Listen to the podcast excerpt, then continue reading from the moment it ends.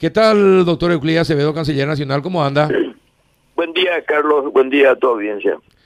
Bien, ahora que lastimosamente ya se confirmó eh, la peor noticia, ¿el presidente eh, podría eh, viajar a Estados Unidos o no sobre, para, sobre este tema, canciller? Yo tengo entendido que la idea del presidente se haya debidamente justificada. No tengo información precisa si viaja o no, pero tengo entendido que debería viajar. es su obligación con el hecho que sea presidente no le impide que esté de manera solidaria con su familia en un momento de tanta tragedia. Sí, evidentemente. Eh, bueno, entonces, eh, ¿todavía usted no sabe si él viaja eh, y cuándo viajaría? no, no tengo información precisa, pero presumo que viajará este fin de semana, más aún cuando este, la posibilidad cierta de que se encuentren los demás connacionales, estoy refiriendo a los presumiblemente fallecidos, y puedan ser repatriados de inmediato, el presidente eh, acompañará a su familia en el momento más preciso. Claro, claro, claro, claro. Efectivamente. ¿A qué hora recibieron la confirmación de, de, la identidad de, de, la, de parte de la familia del presidente? Bueno, eh, tanto el consulado como personas eh, cercanas a la familia, eh, prácticamente ayer a la tardecita tuvimos la confirmación y aproximadamente a las 20 horas tuve la información oficial de parte de nuestro consulado. Había cuenta de que allá el equipo forense actúa con rigor y mucha celeridad y eso hizo que tuviéramos la penosa obligación de compartir con la ciudadanía de una información altamente sensible. Sí, eh, realmente eh, muy sensible, eh, la peor de las noticias. por otra parte, canciller, yendo, yéndonos a otro tema, finalmente, ¿qué pasó en la reunión de los presidentes? Alberto Fernández permitió que en la parte donde él hablaba en el Mercosur pudiera ser pasado por televisión inextenso. Después conocimos también la postura del presidente de la República, Mario Abdo, pero ¿cómo quedó finalmente esta situación de Uruguay de iniciar conversaciones bilaterales eh, poniendo en riesgo su continuidad en el Mercosur? Bueno, hay dos etapas, Carlos. Vos seguiste también de cerca la reunión de cancilleres donde eh, el canciller uruguayo manifestó una posición ya por todos eh, conocida, porque la posición uruguaya sobre la flexibilización eh, viene de febrero, cuando la calle Pou visita Brasilia, recibe la visita de Fernández y nos vamos nosotros a hablar con él en Punta del Este. O sea que primero no es ninguna novedad.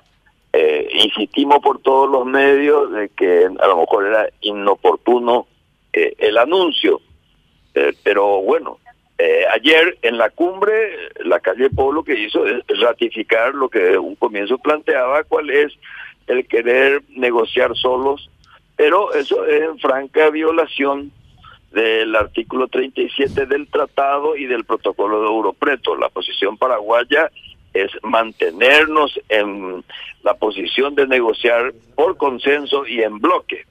El Uruguay lo que hizo es anunciar lo que haría, lo cual hizo que el presidente Abdo eh, querría convocar una reunión presencial de presidentes de tal suerte a estudiar en esta coyuntura que es muy especial. La gente de repente se olvida de que estamos no en pandemia, sino en un estado que por culpa de la pandemia va a tener que cambiar muchas reglas de juego, van a haber nuevos códigos, nos van a obligar a adecuarnos a nuevas circunstancias.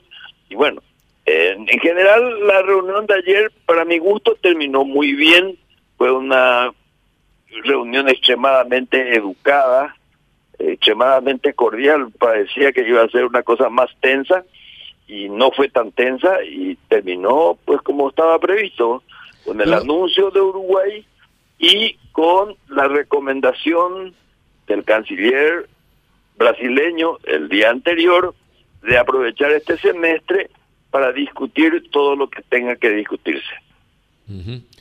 Eh, bueno, eh, es, no, no hubo una definición entonces sobre la situación de Uruguay.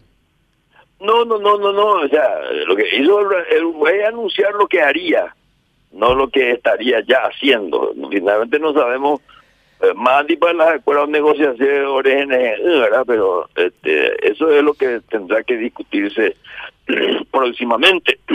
lo que está claro es que tanto Brasil, Argentina como nosotros eh, seguimos siendo fieles al protocolo de Europreto. ¿Y qué pasa si empieza a operar eh, para eh, establecer comercios bilaterales Uruguay directamente y consigue y firma acuerdos bilaterales? ¿Qué pasaría en ese caso? Bueno, y eso es lo que vamos a discutir, que es lo que haríamos, porque finalmente el Uruguay dijo claramente también ayer, ellos no quieren marcharse del Mercosur. Finalmente el papá de la calle Poutingo firmó el Tratado de Asunción. Entonces, no, no, no creo que quieran irse. Lo que pasa es que es un poco, como en toda política internacional y como toda política finalmente, se hacen presiones para poder negociar cuestiones beneficiosas y espero que los beneficios sean para todos. Eh, yo, yo, yo no creo que pase a mayores, mi querido Carlos. Eh, sí, ya me dijiste esto antes ayer, eh, canciller, pero insisten los uruguayos y que eh, el, resto de los países podría volcarse también y establecer, seguir con el Mercosur, pero la posibilidad de que cada uno haga intercambio bilateral? Pues no lo sé. De momento la vocación es regionalista, tanto en la reunión de cancilleres como ayer las autoridades de Bolivia, del Perú, de Chile, de Colombia, de Ecuador, todos apuestan a un mercado regional cada vez más amplio, cada vez más consolidado y trabajar en conjunto para poder negociar con otros bloques poderosos como la Unión Europea, eh, la unión entre México, Estados Unidos y Canadá, se habló de la Unión Africana, de otros bloques asiáticos, y, y, en ese sentido, valga la eh, redundancia de palabra, no tendría sentido que alguien quiera negociar solo, porque está claro que negociar en conjunto es mucho más beneficioso que negociar solo. Totalmente, en bloque es mejor que solo, definitivamente. Ahora, ¿y qué pasa con cómo está el tema de la, renegociación del anexo C de, de, la Itaipú con Brasil? ¿Cómo está ese tema y cómo están nuestros negociadores? ¿Qué hay al respecto, canciller?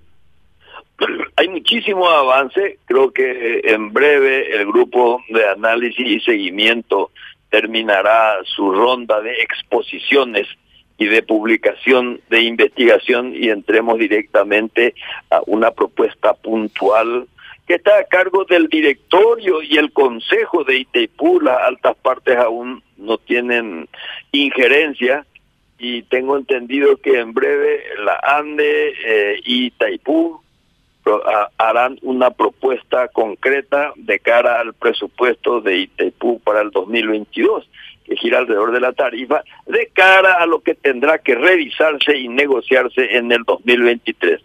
Pero acá lo importante es que no hay ninguna agenda secreta, que no sé de dónde sacan, y en segundo lugar, la propuesta, la nuestra desde el comienzo es todo de cara al sol, nada debajo de la mesa, y lo más importante es que la gente participe con su opinión, con su propuesta, y te acordarás que en, la en el último taller auspiciado por los trabajadores de la energía eléctrica, eh, el FETRACEP, yo propuse que los trabajadores integraran la mesa de revisión y negociación. Ahora, hay algunas, eh, algunas ideas, eh, como por ejemplo que la reducción de la tarifa no debe anteceder a la revisión. Eh, aunque parece que esa sería la tendencia mayoritaria en el gobierno. ¿Cómo, cómo es así realmente la mayoría de los técnicos del gobierno estarían con esa tesitura, canciller? Bueno, hay varias propuestas, pero la propuesta mayoritaria es tratar de mantener eh, la tarifa actual y si hay una disminución porque se disminuye la deuda, eh, se buscará compensaciones colaterales en trabajos de, de, construcción, de medio ambiente, de, nuevas gestiones inmobiliaria, por decirlo así, que permita, digamos, no afectar el trabajo y el contenido financiero de nuestros respectivos países. Está bien. Eh, usted como canciller, ¿no puede incidir en que empecemos a pensar en usar la energía para el transporte eh, acá en Paraguay, teniendo en cuenta que tenemos las dos binacionales más importantes de Sudamérica y de la región? Eh, y de, alguna manera esto va a reducir el costo que implica la energía fósil y podríamos ver la forma de desarrollar el país con la energía que tenemos, canciller. Me parece oportuna tu recomendación o sugerencia, porque no nos podemos quedar en la mera revisión del anexo C como si fuera un análisis contable coyuntural relativo a la tarifa. Creo que es un momento oportuno de elaborar una política energética entre la que, entre la que debería encontrarse esto que acabas de señalar, pero eso debe estar a cargo de quién es el que administra la electricidad, la ANDE, la Administración Nacional de Electricidad. ¿Y quién sería el encargado? El departamento, o sea, el viceministerio, que yo querría que se convirtiera en ministerio, el, de Minas y Energía. Exacto. De tal suerte a que se maneje las cosas institucionalmente, porque cuando no se aclaran cuáles son las instituciones pertinentes, corremos el riesgo de superposición de roles y en este caso, en el mío, meterme donde no me llaman, porque más uno dice, a ver, bueno, más o menos eh, coloquialmente te lo digo. Por eso es que creo que el Ministerio de Minas y Energía debe ser una de las urgencias institucionales más recomendadas, tal suerte a que con la ANDE planifiquen esto que vos señalas, la creación de una política energética que nos permita no solamente consumir lo producido, sino buscar otras formas de producción de energía la eólica, y la solar, exacto. en un momento dado hasta otras cosas como la atómica, no sé. Sí, eh, exactamente. Y bueno, y no, por eso te digo, si podés incidir para que se empiece a hablar de esto y, hacer la política sería todo un temazo, canciller. Sin duda, y lo que voy a hacer es hacer lo que siempre hago, trabajar de animador. Así como soy ayudante de campo del ministro Borba, puedo puedo ser un animador del debate sobre este tema tan importante porque finalmente la la la la de capital fundamental. Mm. Tenemos la energía producida por el agua y tenemos que eso no solamente proteger, sino planificar en beneficio de la ciudadanía todo lo que el agua nos produzca. Así estaremos, mi querido Carlos, y te agradezco la atención. ¿eh? Un abrazo, canciller. Gracias por atendernos. Chao, chao. Buen día. Euclid Acevedo, canciller nacional.